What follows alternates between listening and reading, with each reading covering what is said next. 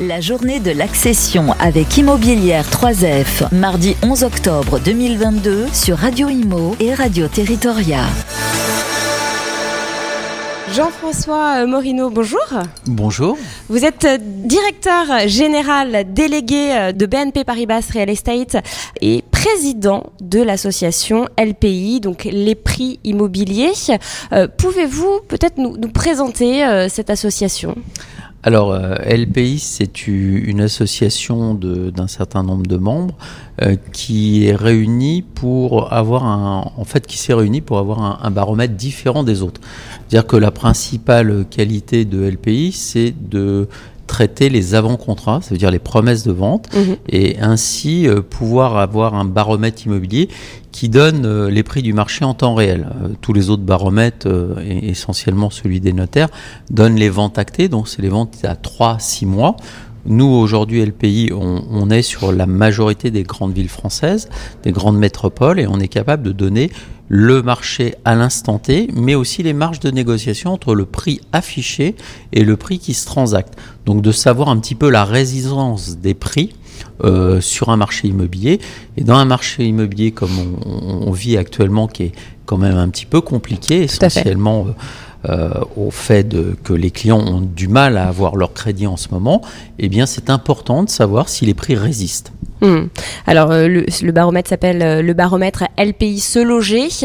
Euh, pouvez-vous justement nous, nous, nous, parler un petit peu de la tendance du moment? Vous l'avez dit, hein, c'est un, un, contexte assez compliqué avec les difficultés qu'on connaît hein, pour obtenir un prêt, hmm. le taux d'usure qui bloquait. Bon, là, il était relevé un, petit peu par la Banque de France, mais les banques ne vont pas tarder à remonter encore leur taux, donc ça va à nouveau bloquer. Quel est l'impact de ce contexte sur les prix? De l'immobilier alors étonnamment, euh, pour le moment, les prix résistent bien. D'accord. Résistent bien. Euh, pourquoi? Parce que en fait, euh, je pense que les gens, dans une période de crise, on a pu le voir, les crises par ailleurs, ça a toujours renforcé l'immobilier. Donc les clients se disent, aujourd'hui, je préfère être propriétaire de mon logement, peut-être que d'être locataire, ça me protège mieux. C'est une valeur refuge. C'est une valeur refuge, et ça, c'est vraiment le cas et, c'est encore plus le cas en ce moment. Néanmoins, euh, comme vous l'avez dit, euh, les clients ont du mal à avoir leur prêt, entre autres à cause du taux d'usure. Et, en fait, le taux d'usure, il a toujours existé. Hmm. Sauf que si on reprend, euh, par exemple, 2017, le taux d'usure était à 3,52 et les crédits étaient à 1,60. Donc vous voyez, beaucoup plus haut que ce qu'on a hmm, pu connaître. Mais en fait, la différence de, entre les deux, c'était 1,90. Et ces 1,90%, c'était essentiellement euh, l'assurance, les frais de dossier, toutes ces choses-là. L'assurance qui rentre en, compte pour calculer. Euh, Exactement, mais sauf qu'aujourd'hui, bah, le, le décalage entre l'application du taux d'usure qui est remis, euh, en, du moins qui est réévalué tous les trimestres, et l'augmentation qui se fait quasiment au jour le jour, voire à la semaine, bah, ne peut pas correspondre à une réalité de marché. Donc aujourd'hui, on voit des gens, essentiellement des primo-accédants, sortir de l'accession au crédit. On voit aussi des gens qui ont des moyens et dont le taux d'endettement, à ne pas confondre avec le taux d'usure, est bien inférieur aux 35%, mais ne pas avoir leur crédit. Tout ça parce que cumulé, dans un laps de temps très court, hmm. finalement, ils atteignent le taux d'usure. Alors ça fait beaucoup de, profils de, ménages impactés. Après, hmm les premiers euh, impactés restent quand même les primo-accédants et, les, revenus euh, assez modestes, enfin les profils assez euh, fragiles. Comment vous voyez l'année 2023 qui arrive? Moi, je m'attends à une année qui sera pas une année facile parce que, encore une fois, je pense que les taux de crédit et 80% des gens empruntent pour acheter un bien immobilier. Donc forcément, si on leur bloque l'accès au crédit, bah, ça va bloquer un petit peu le marché. Ça va faire aussi que les mairies auront moins de taxes sur les ventes, parce qu'il faut quand même savoir que les mairies euh, sont financées en grande partie par les taxes qui sont mm. liées aux ventes. Donc ça va poser un vrai problème.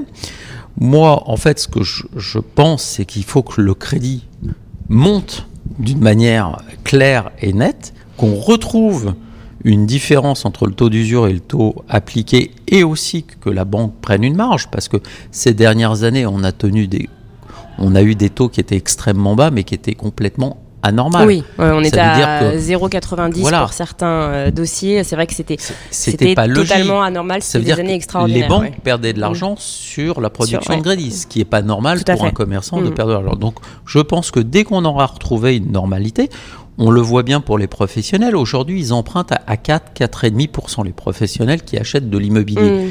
Je pense qu'aujourd'hui, les taux de crédit vont se rapprocher des 3, 4%. Est-ce que pour vous, c'est un retour à la normale? C'est un, retour euh, plus juste du coût du crédit par rapport à, aux banques, par rapport au fait de prêter et d'avoir une marge. Donc c'est tout à fait normal. Maintenant, c'est un paramètre qui arrive en même temps que des hausses certainement très importantes sur le coût du chauffage, sur le coût de l'électricité. Donc si vous voulez, c'est ces trois paramètres qu'il faut prendre en compte pour savoir si le marché immobilier va tenir dans les prix, pas dans l'envie. L'envie, elle est là, et euh, on aura, euh, je dirais, on, le dit souvent, il manque 400, 500 000 logements depuis 10 ans, donc ça veut dire qu'il manque 5 millions de logements.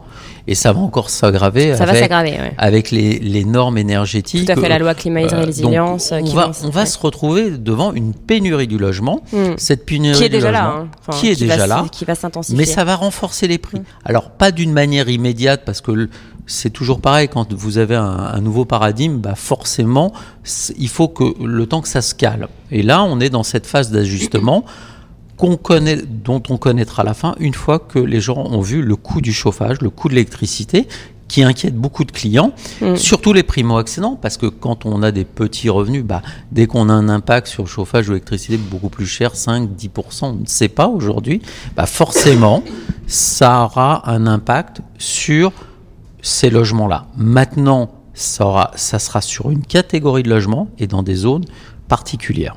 Ça mmh. ne sera pas, comme euh, certains veulent le dire, partout.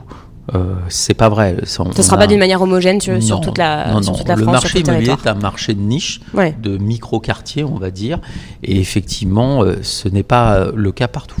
Est-ce que, euh, pour donner un exemple, les, les euh, appartements euh, à Paris anciens, les, les appartements Ousmania par exemple, qui, qui sont des passoires thermiques, hein, est-ce que bah. eux ne verront pas leur prix baisser? Est-ce que Paris restera toujours Paris? Alors, moi je pense qu'en fait, souvent, les gens attendent comme un vœu pieux de, de, se dire les prix vont baisser. Alors, effectivement, les prix pourraient baisser sur certains appartements, mais d'une forme graduelle. Hmm. C'est-à-dire que la personne qui cherche le dernier étage terrasse, elle n'aura jamais une baisse de prix. Hmm. Ils vont continuer. Par contre, peut-être que le premier étage sur cours qui se vendrait trop cher, anormalement cher, ou euh, lui se vendra bien moins cher. Et les passoires thermiques, eh bien, euh, les clients prendront en compte les frais de rénovation pareil, on aurait pu parler de la loi euh, justement de, sur ces passoires thermiques. Oui, la loi climat et résilience. Sauf qu'aujourd'hui, on l'impacte à des propriétaires, alors que souvent on est dans une copropriété. Et la copropriété, elle n'est pas forcément d'accord avec un propriétaire qui va devoir changer les choses. C'est très difficile. Aujourd'hui, on sait quand même que le, euh, les, les, principaux euh, sources de déperdition de chaleur sont la toiture et mm. entre eux le rez-de-chaussée et, et, les, façades aussi. Ça, c'est les deux premiers. La mm. troisième, c'est les façades. Et la quatrième, ce sont les fenêtres. Donc on voit que les fenêtres, on peut actionner seul parce qu'on en a le choix. Mais tout le reste, c'est la copropriété et c'est aussi financièrement les copropriétés. Ça veut dire que tout arrive en même temps, mm, mm. ces augmentations.